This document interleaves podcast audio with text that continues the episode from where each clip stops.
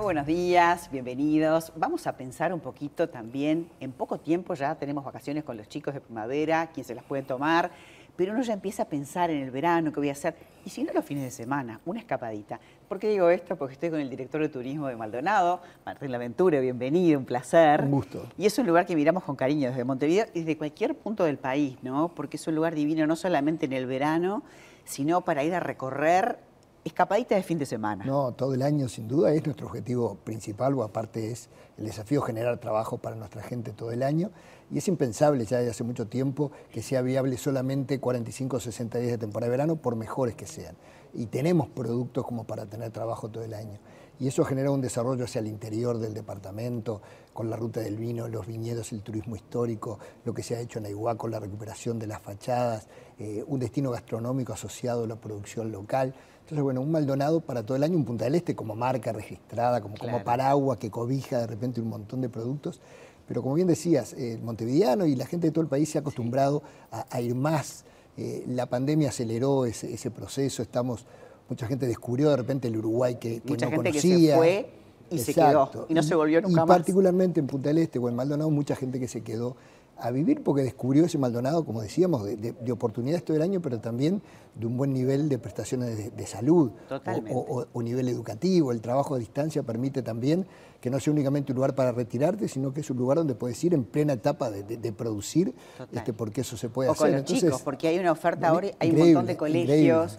Eh, la parte de la salud mejoró muchísimo, facultades, uno mira para atrás en el tiempo que vos debes saber mucho más que yo, este, cómo ha sido esa transición. Y mira, te diría que el proceso de, ver a, Punta del Este, Maldonado como ciudad universitaria empezó hace veintipico de años, primer periodo del Internet Antilla, yo ocupaba el mismo cargo que ahora dirección de, turismo, y eso empezó, y después los dos gobiernos del Frente Amplio lo continuaron, luego nuevamente nosotros, y hoy podemos hablar que hay entre 12.000 y 14.000 estudiantes terciarios, que está la UDELAR, que está la UTU, que hay una oferta muy buena de universidades privadas, este, trabajando en forma conjunta, insertas en, la sociedad, y eso permite una sociedad joven, una sociedad dinámica. ¿Y de aquel momento cuántos estudiantes habrían? 400 más o menos. Ah, impresionante. No, no, ha crecido en forma exponencial. ¿Y, familias que se instalaron también? Un montón. También, muchísima. Bueno, ahora el censo nos va a dar un, número más aproximado, pero, pero hoy en Maldonado vamos a estar en población permanente o semipermanente, arriba de las 250.000 personas, y la proyección es que en el 2030 ya seamos alrededor de 400.000. Yo me acuerdo un, tiempo atrás, la gente elegía, la gente grande, decía, bueno, cuando me jubile me voy para allá.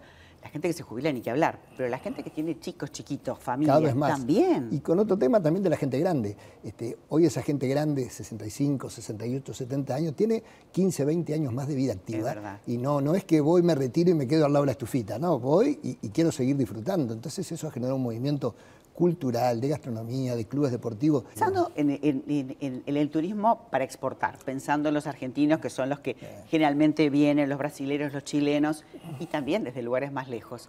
Yo sé que hay un montón, una batería de, ideas y de, situaciones que se plasman ¿no? para darle beneficios y sobre todo ahora con el cambio ¿no? de la moneda. Que... Mira, eh, justamente acabas de decir la, palabra clave porque es, lo que entendemos, exportar. Nosotros entendemos que la actividad turística es una exportación dentro de frontera.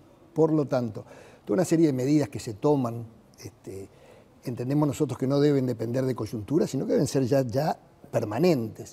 Este, y ahora hay una batería de medidas que están por terminar, que junto con el Ministerio de Turismo y el sector privado estamos tratando de que se renueven. Se extiendan. Se extiendan y sobre todo que hay que hacerlo en tiempo y forma, porque es la época que estamos saliendo a promocionar.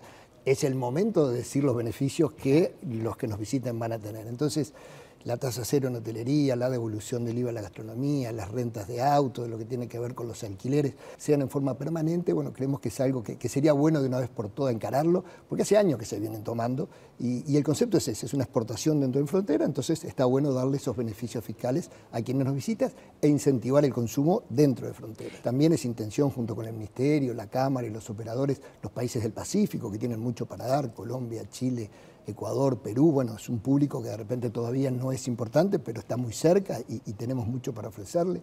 Así que bueno, hay que, seguir trabajando en ese sentido, diversificando nuestra oferta en nuestros mercados emisores, teniendo en claro que siempre Argentina va a ser nuestro principal cliente. Y extendiendo la temporada, porque también hay muchas actividades en el invierno. Yo veo que hay propuestas de teatro, bueno, gastronomía ni que hablar, porque hay mucha cosa para mostrar, No, no, muchísima, solamente, no solamente dependiendo del calorcito, ¿no? No, no, no, no, hay muchísimo para hacer todo el año hacia el interior del departamento, como hemos mencionado los vinos, los viñedos, el turismo histórico. Eh, vos mencionaste también las actividades deportivas, que, Sí. que pueden ser de dos tipos. Pueden ser aquellas que sea un evento de primer nivel para que la gente concurra como espectador, o pueden ser, y eso nos interesa más, en que la gente o el turista es protagonista. Entonces, la maratón de Punta del Este, el Ironman, los eventos de cicloturismo. Todo lo de vela que hay en el verano Claro, eso trae mucha gente que participa, que se queda, que conoce el lugar, que de repente viene dos o tres días y después vuelve. Este, así que eso es muy importante, regatas, un montón de, de Aparte, actividades. toda esa movida no solamente lleva al protagonista, lleva a la familia, lleva al entorno, exacto, se exacto. televisa, y entonces empezás como a hacer una difusión diferente, ¿no? De- Totalmente, totalmente. Está buenísimo. No, y ahí, y ahí bueno, y, y meto otro tema que es aparte, pero que tiene que ver con esto, porque lo estamos trabajando, este, y, y es bueno conversarlo, que es eh, ver de qué manera ante las nuevas formas de alojamiento, que, que ya son una realidad en, Claro. en el mundo. Las bueno, plataformas. las plataformas, atendemos la realidad de la hotelería, bueno, que, que- que es una actividad que es muy importante para el desarrollo del turismo y que es bueno que, que tenga cierta, no protección, pero que sí pueda tener reglas de juego este, Mismas, para todos.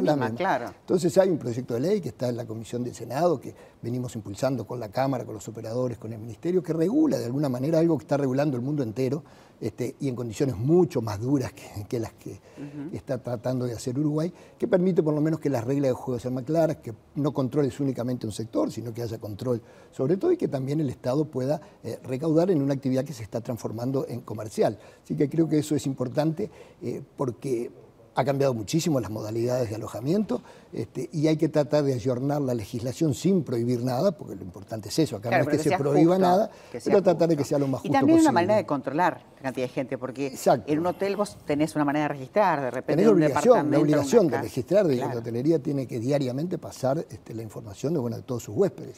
Entonces es, Y importante que las reglas sean paralelamente a todo esto, también imagino que es interesante cada vez convocar más aerolíneas a que vengan al aeropuerto, Fundamental, cada vez convocar más inversiones, porque se han instalado empresas muy importantes, hablando de los vinos, hablando de, lo- No, de la, no. de- de la parte del aceite de oliva, pero también de otros emprendimientos. Sí, ¿no? muchísimo. Y ahí mencionaste otro tema que, que sin duda es fundamental, como es la conectividad aérea.